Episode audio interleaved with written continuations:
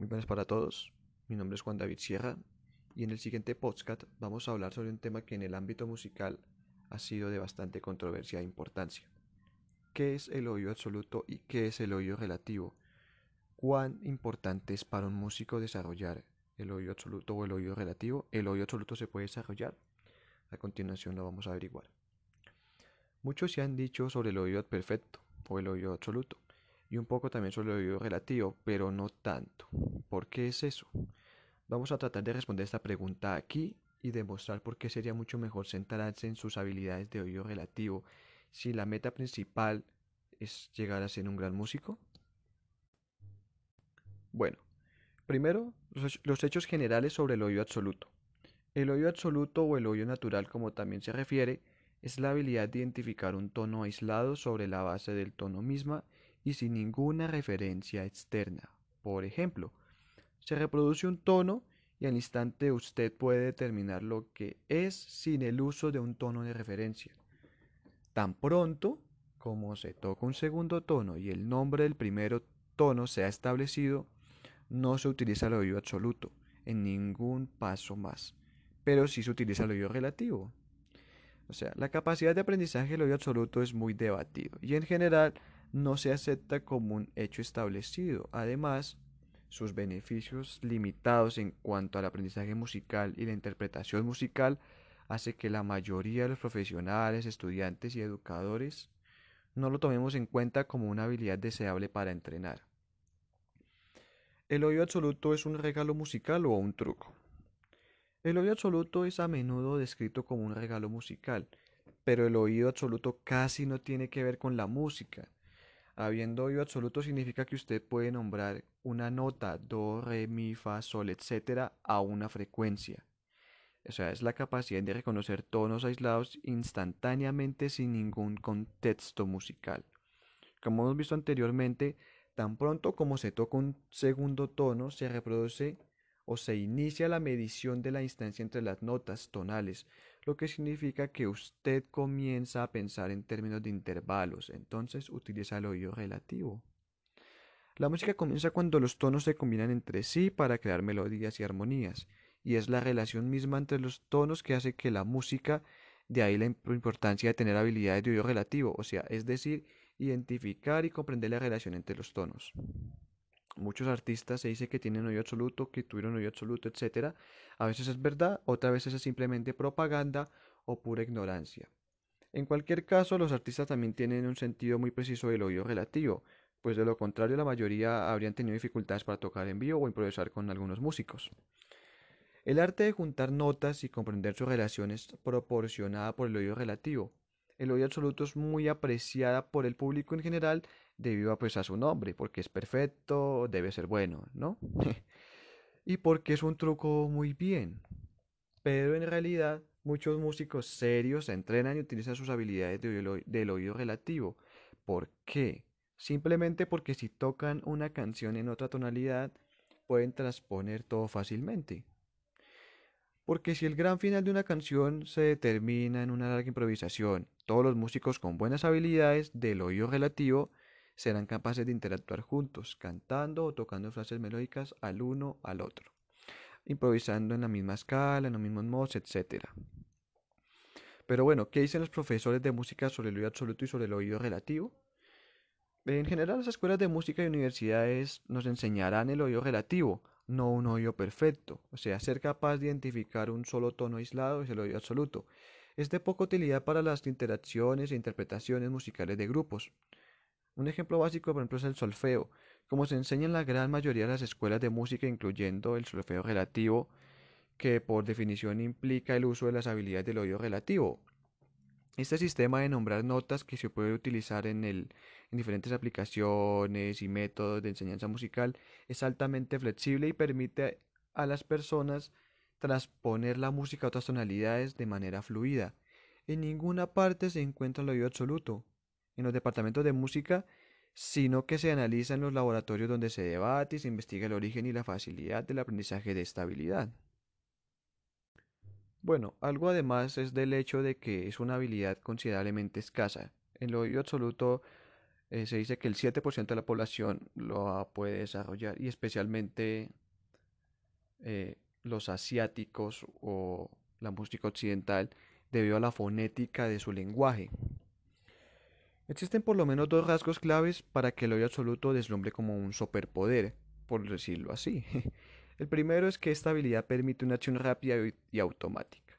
Y ya sabemos que es la tradición occidental, la velocidad con precisión es una virtud. Pero bueno, sin embargo, son claramente más numerosos los músicos y educadores musicales que reconocen que el oído absoluto no es una facultad que nos defina como, como músicos perfectos. Hay otro lado que insiste en la importancia del oído relativo como un fundamento de un buen desempeño musical. A diferencia del oído absoluto, el relativo no consiste en el reconocimiento de las alturas sin referencia alguna, sino en el reconocimiento y el control de la producción de las relaciones de alturas, o sea, los contornos melódicos, los intervalos, las escalas, los acordes.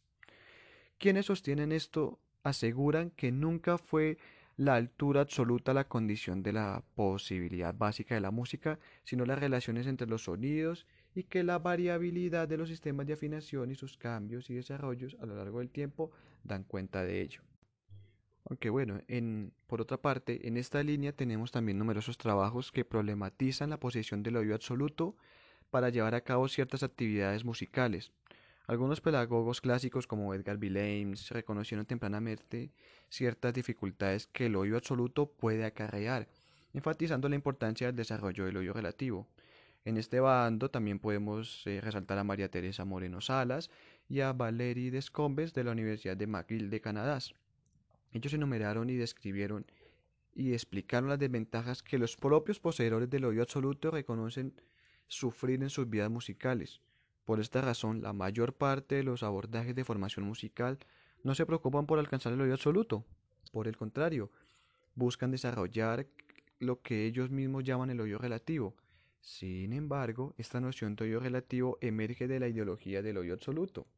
En primer lugar, porque asume que estas relaciones se convierten en, unidades perceptuales o perceptos. Esto implica que están idealizadas como realidades del mundo que tienen una existencia independiente de la mente que la configura. Aunque bueno, pues me, estoy centrando mucho en lo que es prácticamente las desventajas del oído absoluto, pero ¿cuáles las ventajas que generalmente se escucha sobre el oído absoluto? Eh, especialmente eh, se dice que el oído absoluto nos permite la capacidad de desarrollar mejor la capacidad de autoescritura musical. Al, de reconocer las, las notas, las frecuencias, los acordes, los intervalos de manera perfecta y precisa y instantánea, nos permite el fácil acceso a las transcripciones musicales. Pero es algo que, obviamente, el oído absoluto es una habilidad que no se ha verificado que se pueda desarrollar después de la adolescencia o la niñez, por decirlo así, de segunda etapa. Eh, hay un experimento en el cual un músico desarrolló con sus hijos, en el cual fue ponerles música compleja, clásica o de jazz desde que están en el vientre de la madre hasta los 5 años y los niños desarrollan hoy absoluto. O sea que se supone que hasta los 5 años el ser humano tiene la capacidad de desarrollar esta habilidad. Pero entonces los que no, los que no tuvimos esa oportunidad de desarrollarla, podemos desarrollar un buen oído relativo. O sea, al formarnos musicalmente a partir de esta concepción del oído relativo, en realidad aprendemos a comportarnos como portadores de oído absoluto, capaces de dar, capaces de dar respuestas clasificatorias en términos de la teoría musical, vinculada a la notación y, y automáticas. Sucumbimos entonces al dominio de la ideología del oído absoluto. Creemos que todo pasa por allí, pero los problemas a los que nos enfrentamos encuentran su explicación en estos términos. Bien, para finalizar vamos a hablar sobre los tipos de oído absoluto y también sobre por qué es mejor desarrollar el oído relativo. Estas clasificaciones son desarrolladas por el musicólogo Richard Packnun y el psicólogo cognitivo Daniel Levitin. Primero que todo está el oído absoluto pasivo, o sea, son las personas capaces de identificar las notas individuales que escuchan y pueden identificar la tonalidad de una composición, asumiendo que tengan conocimientos musicales, pero no son capaces de cantar la nota que se les requiere. Entre las personas que poseen autismo y los savants, o sea, los eh, músicos savants, la incidencia del oído absoluto se encuentra en uno de uno de 20 o más. El oído, absoluto, el oído absoluto también es común entre aquellos que tienen el síndrome de Williams. Segundo, el oído absoluto activo. Son las personas con oído absoluto activo, son capaces de cantar cualquier nota solicitada sin ninguna nota de referencia. No todas las personas con oído absoluto activo son músicos. Sin embargo, la preparación musical es necesaria para el, para el completo desarrollo del potencial auditivo de, de una persona con oído absoluto. Y por último, el oído absoluto muy fino. O sea, personas con un oído absoluto muy fino no, son no solo son capaces de reconocer una, una, nota por su nombre, sino que pueden reconocer cuando la nota está ligeramente más aguda o ligeramente más baja con respecto al sistema de afinación. O sea, el común es basado en el La4, que es igual a 440 Hz. Esta habilidad es extremadamente rara. Ahora para finalizar el oído relativo, que muchos músicos tienen un buen oído relativo, es una destreza que ciertamente se puede aprender mediante el uso de una de un entrenamiento auditivo eh, rígido, se puede por decirlo así, que sea constante y consciente. O sea, el único oído útil para el músico es el oído relativo, ya que el oído absoluto prácticamente no tiene ningún uso práctico en la percepción y ejecución de la música. El oído relativo o de relación también nos permite percibir si alguna frecuencia dentro de una obra está desafinada, o sea, está en desacuerdo en relación a todas las demás frecuencias de la obra. Generalmente las personas que poseen oído absoluto también poseen un buen oído relativo.